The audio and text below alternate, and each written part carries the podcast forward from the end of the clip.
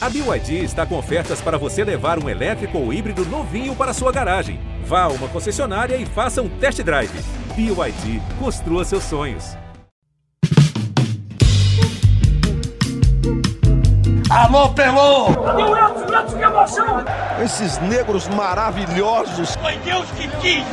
Mas tem o Lodum, sim. como, é, como, é que não, como é que não tem o Lodum? Segue o Baba! Salve, salve meus amigos, minhas amigas, está no ar o Segue o Baba, eu sou o Juan Melo e hoje temos uma edição quentíssima gravada na manhã desta sexta-feira para falar da estreia do Rogério Ceni no Bahia, para falar do Vitória pós goleada para o CRB, temos muitos assuntos para tratar. Não poderia estar melhor acompanhado, estou com Gustavo Castellucci, este ser humano que empresta a voz para essa vinheta do Segue o Baba. Você pode não gostar do Segue o Baba, mas dificilmente não vai gostar dessa vinheta do Segue o Baba. Tudo bom, Guga? Tudo bem, Ruru. Galera do Segue o Baba, mais uma vez, um prazer estar aqui para a gente falar de coisa boa. Coisa boa para o torcedor do Bahia, o Vitória meio ressabiado. E Pedro Tomé, nosso companheiro de sempre do Segue Baba, tudo bom, Pedro? Tudo bem, tudo bom, Juan, tudo bom, Gustavo. bem. É, acho que vocês começaram cometendo um erro, né? Não é o trabalho de Rogério Ceni, é o trabalho da Celecene. Acabei de ouvir isso aqui, 7 horas da manhã. Empolgação do torcedor do Bahia tá pouca, Tá bom. tá pouca, tá o pouca. cenismo está em alta. Cenismo, Cenismo está em cenismo. alta. Cenismo em Rogério Cenismo. Para não Rogério parecer cinismo. Oh, né? é, o Rogério Cenismo, eu O gostei. cenismo, se você trocar uma letra, Eu gosto um pouco de Celecene. pode dar ruim. É. Celecine é bom. Calma lá, torcedor, mas calma lá. Mas vamos começar justamente pelo, pelo cenismo no Bahia. O Rogério Senna que estreou com vitória bem expressiva contra o Curitiba fora de casa, 4 a 2 E eu começo perguntando a vocês dois, fazendo aquele um leve exercício, né? O que Renato Paiva, em Portugal, neste momento, deve ter pensado ao abrir o GE. Globo e ter aberto, ter aberto lá a, a manchete da- do, do último jogo do Bahia. Bahia 4, Curitiba 2. O que, que deve ter passado pela cabeça dele? Esse é o time que eu treinei ou o Luan Poli realmente comprometeu tudo? O Paiva deve ter pensado assim. Finalizou como o mesmo time. Esse time finalizou menos do que o meu time finalizava, mas fez os gols. Aconteceu o que ia acontecer naturalmente, o trabalho começou a fluir, é o legado do trabalho de Paiva. Porque Paiva é uma pessoa personalista. né? Eu queria até que a gente falasse menos de Renato Paiva, porque acabou o trabalho dele. E a gente focasse um pouquinho mais, mas eu gostei dessa, provo- dessa provocação. Falei com você antes da gente subir, que eu gostei dessa provocação, do que o Renato Paiva pensou. Mas com certeza, do jeito que ele aborda tudo, né? Em cima dele? Em cima dele, de, por ele, o trabalho dele, ele deve ter pensado, enfim, o meu trabalho começou a dar certo. E o Achei time tudo começou a fazer. encaminhado. Deixei encaminhado e a bola começou a entrar. Algo que ia acontecer naturalmente se eu ainda estivesse lá. Eu acho que ele estava pensando, eu devia estar mais tranquilíssimo. Pedir demissão depois do jogo do Santos. Vacilou, né? Tinha dois jogos relativamente simples, que são Curitiba fora de casa e o Santos em casa na Fonte Nova. Teve três. Relativamente. Teve três. O Vasco relativamente simples em casa, ele não conseguiu é. entregar. Eu acho que esse foi o grande problema. E aí, a partir daí também, né, a intensidade eh, eh, dos protestos da torcida do Bahia acabou recaindo no, no, no- Não sei no que dizer. Ele se incomodou com tanta coisa que a gente já está aqui acostumado, mas é cultural, né? Na cultura dele, as ofensas como de burro, de não sei o que, são absurdas. Aqui a gente está acostumado. Eu, desde criança, vejo nos estádios duas coisas. Uma, grito de burro quando tá fazendo besteira. E o velho adeus não sei quem. É. Adeus, pai, vá, adeus, pai. Não teve dessa vez, mas a gente já viu.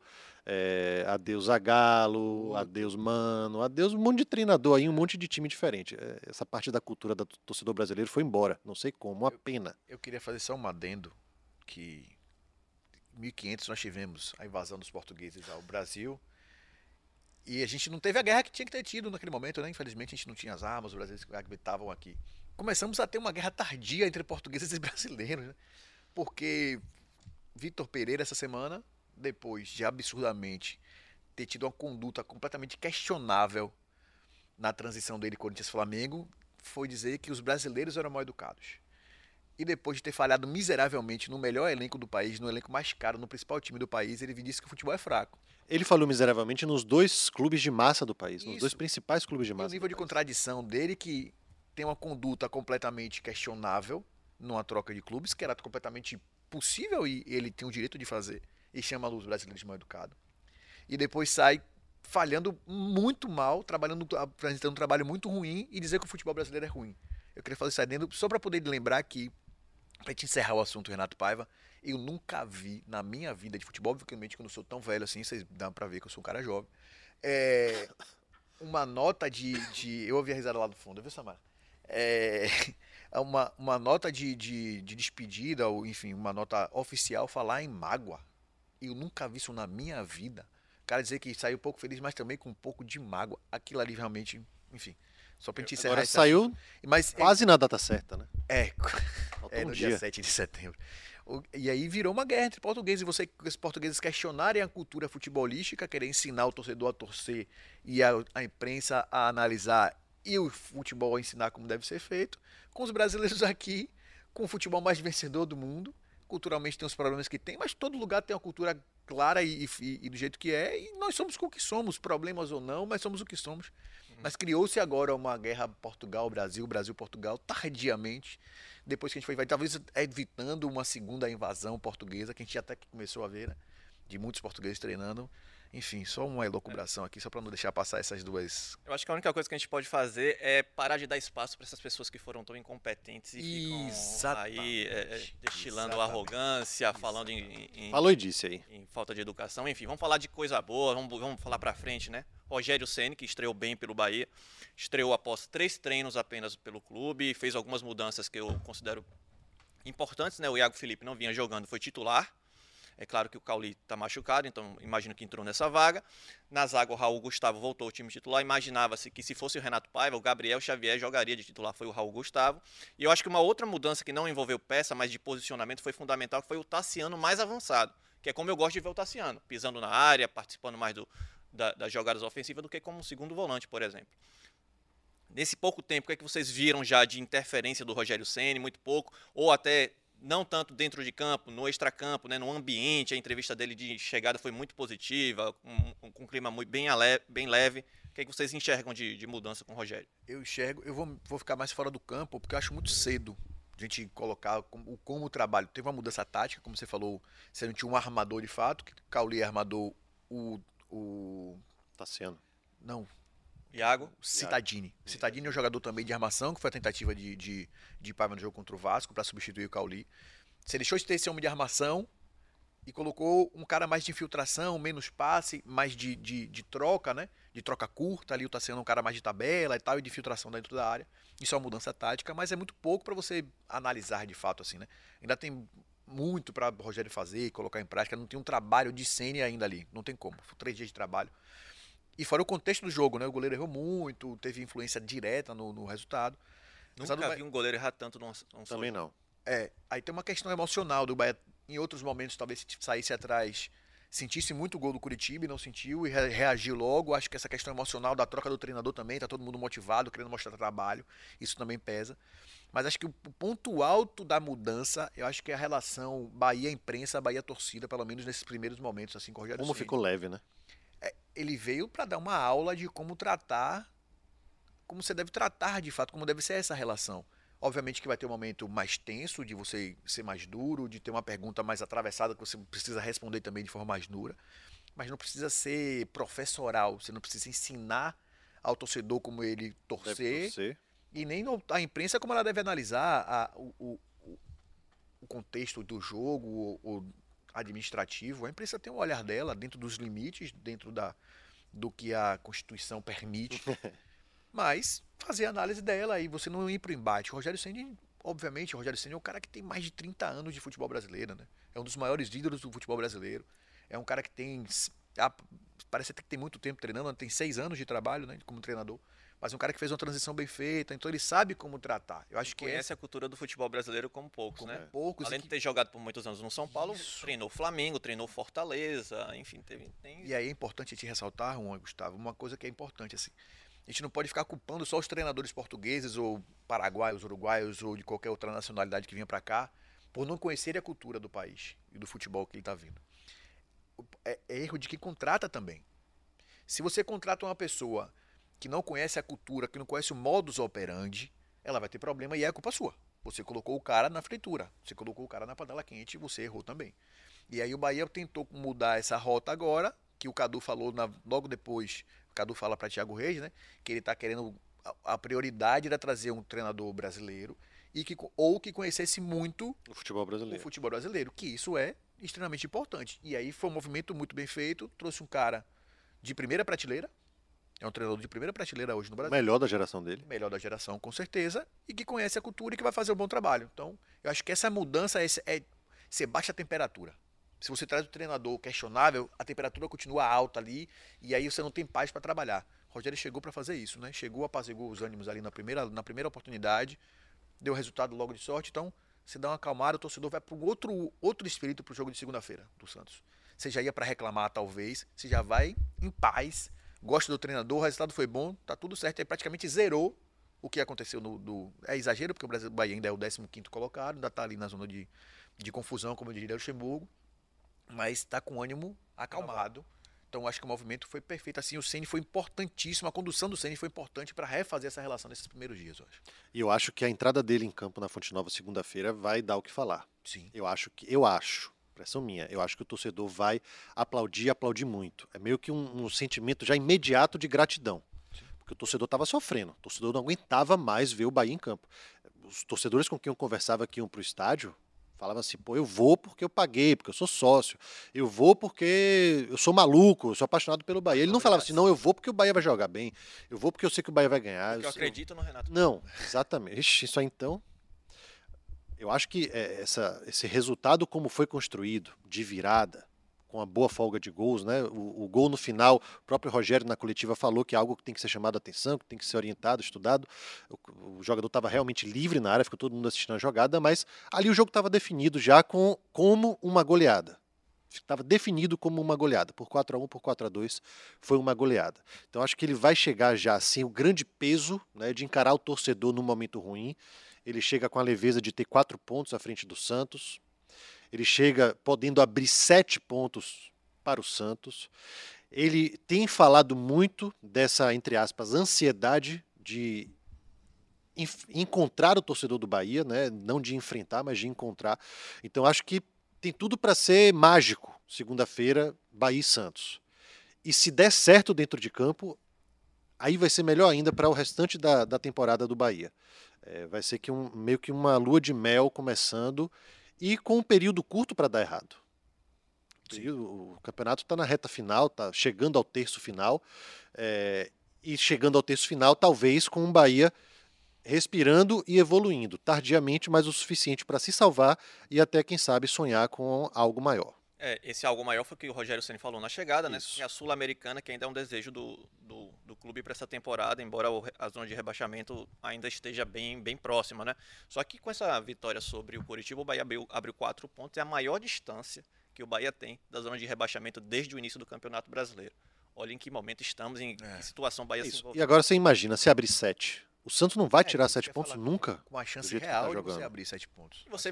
Você entra em outro campeonato. Agora é pensar, aí você pensa, pode pensar mais tranquilamente sul-americana, olhar para frente. Ninguém sabe se o, a gente está gravando esse episódio aqui na sexta, ninguém sabe se o Aguirre resiste ao fim de semana. Né? Mais É, mas é, Diego Aguirre está balançando lá. Pode ser que não, não chegue na segunda-feira. Sim. Se chegar, pode ser que chegue assim, com o ultimato, ou ganha ou tá fora. Então é uma pressão muito grande em cima do Santos e o Bahia tem que aproveitar. E eu acho que o Rogério é o cara, né, diante do que a gente via de cenário, de treinadores, do Paiva que estava aqui, é um cara que pode aproveitar muito bem, já fez isso 50 mil vezes dentro de campo e fora também. Eu acho que vai ser mais uma. Isso é muito o que Pedro falou sobre saber ler, o ler a situação. Não é nem, nem gente- tanto, às vezes, ler o jogo. a ler gente- a situação. Isso. Logo que a gente chegou aqui hoje de manhã, a gente estava conversando sobre isso, né? Como é bom você ver uma entrevista de um técnico que lê o jogo. É como você está ouvindo a análise de um excelente comentarista que vai fazer a leitura do jogo para você e você vai falar assim, poxa, é isso aí. E o Rogério na coletiva foi isso aí. Ele falou, apontou os, os erros, apontou as qualidades, apontou os aspectos emocionais, falou sobre o goleiro adversário, né? pontuou a má atuação do Luan Poli, apesar de dele considerar um bom goleiro. Enfim, foi uma leitura completa do jogo que todo mundo aqui viu. Né? Sem mais e sem menos. Aquilo ali mesmo. Exatamente. E além do jogo, leu também o comportamento dos próprios jogadores. É, esse- mas já que a gente falou do Santos, para esse jogo ele não vai ter o Rezende, volta com, vai ter o Vitor Hugo voltando de suspensão. O Rezende também está tá suspenso. Na opinião de vocês, ele manteria esse time com de repente o Acevedo entrando no lugar do Rezende para ficar mesmo mesmo sistema, dar, continuidade a uma equipe que funcionou contra o Coritiba, ou voltaria com mais alguma troca? Eu acho que ele vai manter. O Rogério é um cara de não é de muitas mudanças de time, né? Mudanças de assim, não falo de peças, mas de sistema. Ele gosta de um sistema firme, né, consolidado ali para até É, ele jogar. falou que ele, na entrevista, que ele é, gosta de um time de maior controle de jogo, Isso. né? Maior de menos, menor, menos Mas transição. teve menos posse de bola ontem. E ganhou o jogo na, é, não em transição, mas em bolas longas, né? Os- os- o gol de Ademir e o gol de Biel partem de fatiadas, né? Pegando a defesa alta, a ultrapassagem, ele pega os lançamentos. é, no caso do gol do Ademir ainda teve um chute, bate-rebate. No caso do Biel, é, o goleiro chegou e se atrapalhou e o Biel fez o gol. Mas são bolas que pega a defesa adiantada para marcar, desprevenida, coisa que a gente não via com Paiva. Era muito aquela coisa de querer construir, construir, construir, sair da curta, blá blá blá. E não tinha esse tipo de jogada surpreendendo o adversário. É, Já é um ponto positivo e eu acho que tem dedo do Rogério. É, até para ter esse sistema de controle de jogo, você precisa de um time que se conheça muito, né? Entenda os movimentos que cada um faz, onde é que se acha cada companheiro, para poder consolidar bem esse sistema de jogo. Eu acho que o Rogério vai mudar poucas peças, né? Vai mudar Ele elogiou um bocado, né? Falou que o, o Rezende vai sempre bem. Então ele gosta desse volante mais fixo ali. E vai mesmo, né? É, raro e mal. É, o Rezende é muito regular, né? E aí eu acho que ele vai, vai, no, vai no básico, sabe? Talvez pode questionar aí se, a gente, se Vitor Hugo vem, volta ou não. A gente pode deixar em aberto, porque Vitor Hugo não vinha numa boa sequência. Raul Gustavo, para quem tá voltando de lesão, para quem passou tanto tempo longe, É, apesar de algumas pequenas falhas, algumas pequenas Sim. brechas, eu acho que foi, foi bem. foi bem. Eu acho que ele vai mudar pouco, vai mudar peças mesmo. Eu acho que o Vitor Hugo vai ter a chance dele, porque ele é bom na saída de bola, que o Rogério gosta. Sim. Talvez defina no treino. É. Não sei. Mas só para não perder a oportunidade de falar, né, já que a gente está encerrando essa parte do Bahia para ir pro Vitória, que se tem alguém que não aproveitou esse primeiro jogo, Everaldo. se chama Everaldo. É. E não é novidade, né? Não, Não. é novidade. Tem um lance no segundo tempo, já com um placar construído, que ele se enrola todo com a bola dentro da, hora- da área, virou até Parecendo um meme. peru bêbado na véspera de Natal. Não consegue, ele não, o Bahia não consegue desenvolver nada com o Everaldo. Lem- Lembro também que quando o Coritiba já vencia por 1x0, ele teve uma, uma chance ali, dentro da área, Claríssima, a bola. claríssima. E E, e esse lance consegue. como é típico de quem tá sem confiança. Ele É. bate na bola sem firmeza. firme, isso. ele não tem a confiança E- de colocar a bola pra E dentro. pior, dele dá o azar, porque assim, a bola vai no contrapé do zagueiro. O zagueiro tá passando da bola, só que ele consegue esticar a perna e tira. É. Aquela coisa, assim, um pouquinho mais de, de fase boa, de sorte. Sim, é, a bola A entra. bola tinha. Eu acho que o entrado. movimento dele é de quem tá sem, Sem confiança. Porque Depois ele fica sem acreditar, ele bota a mão na cabeça e fica parado sem É, acreditar.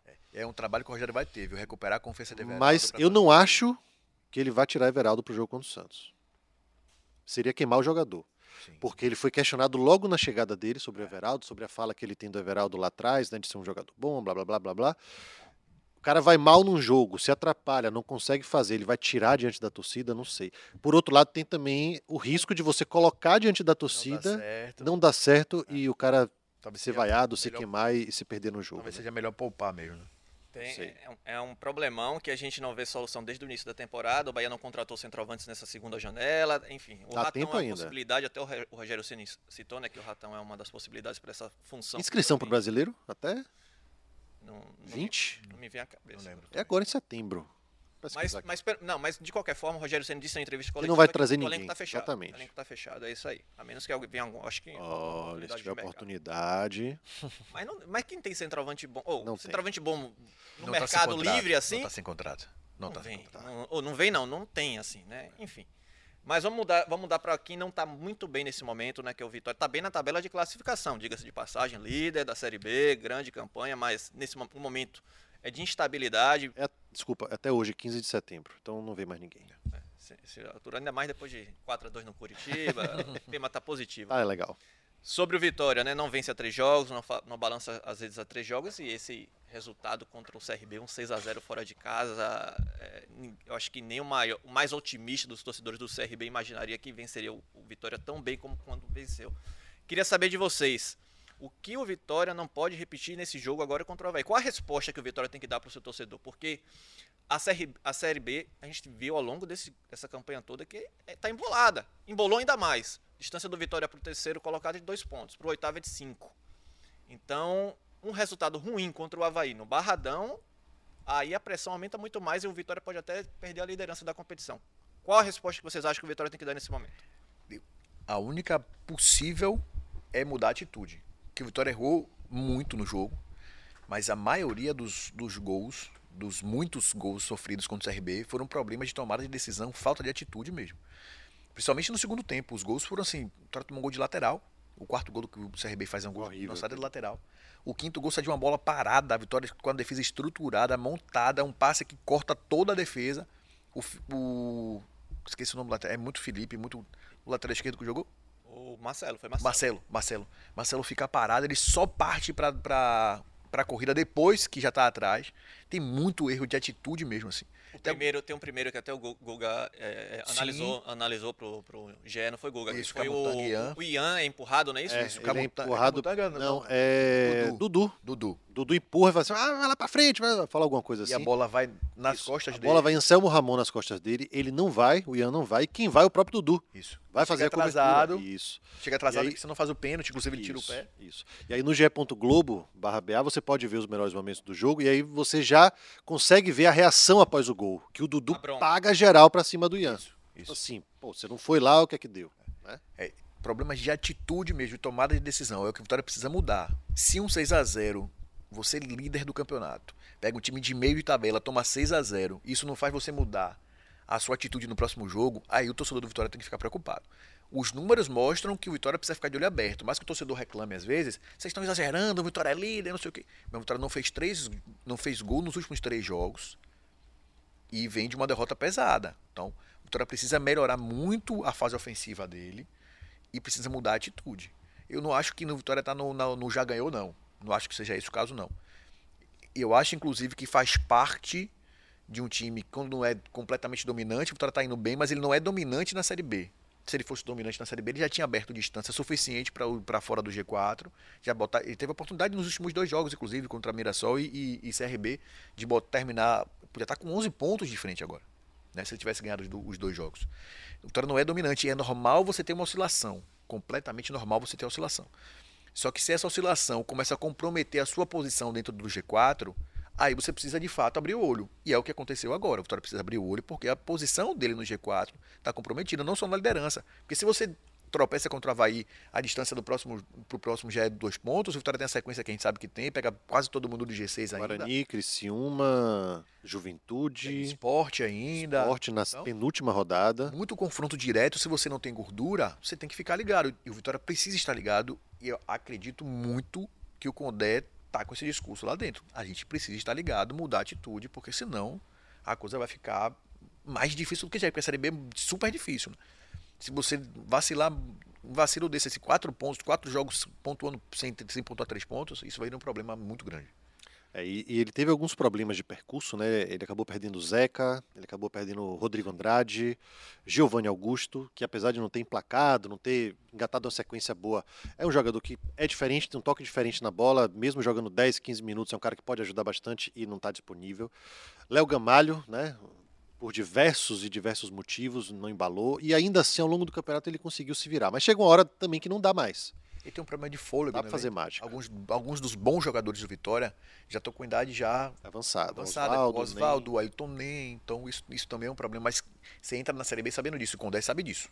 O Condé é experiente o suficiente em Série B para saber que você vai ter esses percalços ao longo do, do campeonato. O Oswaldo, principalmente, né? O jogador. Sim. Acho que só perde para o Gamalho em termos de, de idade. O Wellington nem tanto. Mas o, o Oswaldo, sim. O Oswaldo. Não voltou bem de lesão. E a gente sabe, né, internamente, né, Pedro, que o Vitória diagnosticou que um dos motivos para essa derrota tão alarmante contra o, o CRB foram, foram os problemas nas, nas duas laterais. Na esquerda não teve o Felipe Vieira, que por sinal não joga mais na temporada. Operado já, operado cirurgia. no joelho. E na direita não tem o Zeca, ainda volta nessa Série B, mas não contra o Havaí. Então são problemas que persistem para o próximo jogo. Ele usou o Marcelo, foi muito mal. Muito mal Muito contra, contra o, o. Inclusive, é, boa parte dos gols acontece no, no, no espaço entre Marcelo e Wagner Leonardo. Que também não fez uma boa partida. Uma rara partida ruim do, do Wagner Eu Leonardo. vou te falar, naquele gol de lateral que a gente falou agora há pouco, o Camutanga tá marcando a frente do Anselmo Ramon. O Anselmo Ramon tá nas costas dele, não tá vendo nada. O cara cruza na área, ele tenta cabecear sem saber o que tem atrás. O Anselmo Ramon desvia na na- no rebote, Wagner Leonardo e Marcelo perdidos. O, o Lucas Lima faz o gol. Lucas Lima? sinal, Acho que é Lucas Lima. um baile do Anselmo Ramon, um baile do Anselmo, Anselmo Ramon. Acabou com o jogo, né? Principalmente no primeiro tempo. Aí ele não tem o Felipe Vieira, o Marcelo vem mal, na direita o Ian também foi muito mal. Você mesmo falou de um, de um gol que ele, que ele tomou uma bronca do Dudu. Tem o Railan como segunda opção, a gente sabe que o Railan marca muito mal, embora o apoio tenha- se- seja até melhor. E aí, nos últimos dias, o Vitória contratou o Felipe Borges, que tava, jogou pelo Confiança Série C do Campeonato Brasileiro. Hum, é, é, lembrando que tem o Edson também, que veio recentemente do Retrô para a equipe, ainda não estreou. Edson Lucas. Edson Lucas. Isso mostra que o Vitória está preocupado com a lateral esquerda. O Marcelo não, tá entregando, não vai entregando, o Felipe Vieira não joga, não joga mais no ano. Para vocês, além desses problemas, que vocês mais diagnosti- diagnosticam para esse jogo contra o Havaí? O que mais o Léo Condé deveria mexer? O Rodrigo Andrade não voltou bem também de lesão. Sim. Né? Foi titular no último jogo, não voltou bem de lesão.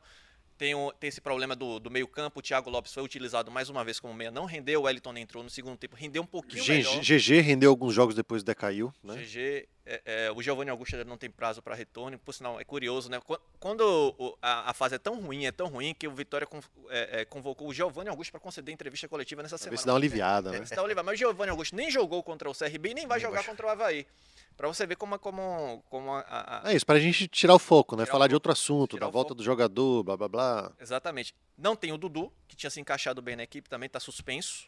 Mas volta, né? Nem o Yuri Gamalho, Castilho. Volta Léo Gamalho. Léo Gamalho Volta estava Matheus disponível no último Trindade. jogo, foi banco para o Yuri Castilho, deve voltar como referência no ataque para o lugar de Dudu. Imagino que o Matheus Trindade, que retorna de suspensão, mas vem mais algumas mudanças de peças para esse jogo? Eu acho que o Vitória precisa apostar numa mudança de sistema. O torcedor não vai, vai querer me matar. Três zagueiros. Mas o Vitória tem que Mas eu vou zagueiros. concordar já imediatamente com você, porque não tem lateral. Não tem lateral. Se você não tem lateral, você tem que mudar, você tem que colocar. E aí vai de elenco para elenco. Você pode jogar no 3-5-2, pode jogar no 3-4-3, mas alguma coisa Tem que ser feito. você tem que fazer. É, Não eu, dá iria, pra eu iria no- nos três assim. zagueiros. Ian, Camutanga, Wagner Leonardo. E eu botaria o Railan na direita, porque é um cara ofensivo, entrega problemas, né? De fato, o Railan tem problemas. Mas é um cara voluntarioso, participa do jogo, corre, se apresenta, não tem medo de jogo. E aí a lateral esquerda tem que ver o Mateuzinho. Eu não gosto muito do Mateuzinho na ala esquerda, porque a imposição física dele não é boa, né? O Mateuzinho é um cara mais, mais magrinho, enfim, eu não gosto da, da falta de imposição física que ele tem ali. Mas e o jogo contra o, o Havaí precisa ser de embate, porque o Havaí de Barroca é um time de. A gente conhece o time de Barroca, né? Geralmente é posse de bola, controle de jogo, você precisa ter muita imposição. Já é apresentado nessa sexta-feira no Havaí. É, Já é, já é. O Cruel. Então, você precisa ter muito embate físico para poder tomar a bola, enfim. É, e o Mateuzinho não vai entregar isso, mas talvez seja uma solução. Mas eu, eu iria com essa mudança de sistema. E- porque não dá. Não dá para jogar com os laterais como do jeito que, dá, que jogou, com linha de quatro, com problemas, improvisando o, o Ian. Você acaba é, expondo muito o jogador que está jogando fora de posição. Tipo o Davi Luiz essa semana de volante. O cara já não vai bem, você expõe demais. Então, eu, eu iria com mudança para três zagueiros. Eduardo Barroca está há, um, há mais de um ano sem, Sem perder, perder. fora de casa É. em campeonato brasileiro. Informação. Tá. Informação. Eu, eu, tenho, eu, eu ia questionar, mandei até no grupo, eu acho, essa matéria pra gente essa semana, pra gente discutir. É, tem uma questão, né? nesse, nesse período, o Barroco foi demitido acho que duas vezes. Ele foi demitido do próprio Havaí, depois ele saiu, foi demitido também, acho que do Atlético Goianiense, não lembro bem. Tá um ano sem perder, O mas foi problema, demitido problema é que ele não tá sem ganhar só fora de casa, né?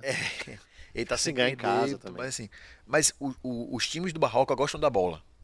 Sim, Barroca gosta muito disso, né? De, de muita posse de bola. E a gente se jogar contra um time desse é chato, né?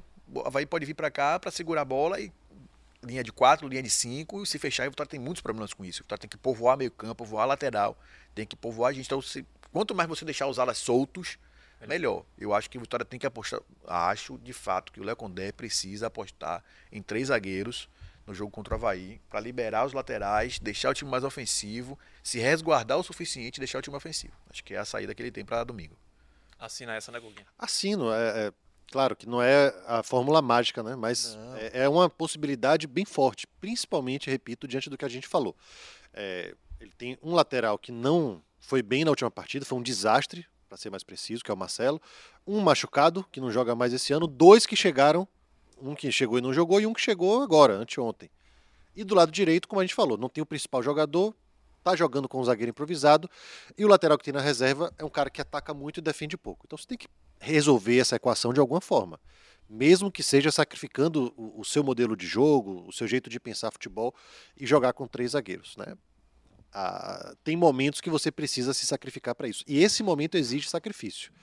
A gente tem falado, ah, o Vitória é um momento delicado. Aí vem um torcedor e fala, ah, pô, vocês estão é, corvando Vitória, Vitória é líder e tudo mais, campanha é, é, concreta nesse, nessa Série B, sempre no G4. Concordo, beleza. Mas o momento é ruim. São três jogos que não ganha, três jogos que não faz gol.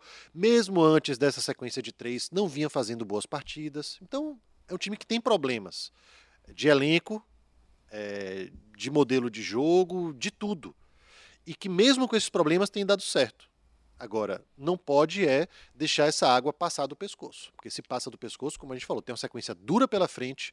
E se você está numa curva descendente para enfrentar outros times, Guarani, por exemplo, que está aí subindo né, ao longo do campeonato, o risco de você pegar um time, eu, eu citei o Guarani aqui, mas qualquer outro time que esteja subindo Vitória descendo, o risco de você perder é maior, mesmo você estando na frente, como foi o jogo do CRB.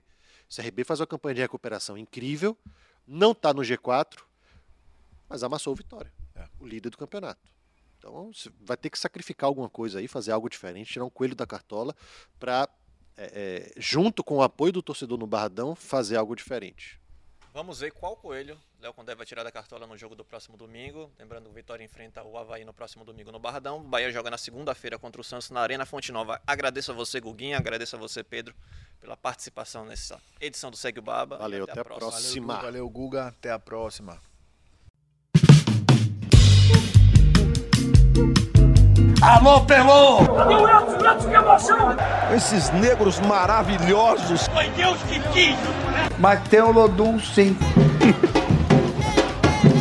como, é, como, é que não, como é que não tem o Lodum? Segue o Baba!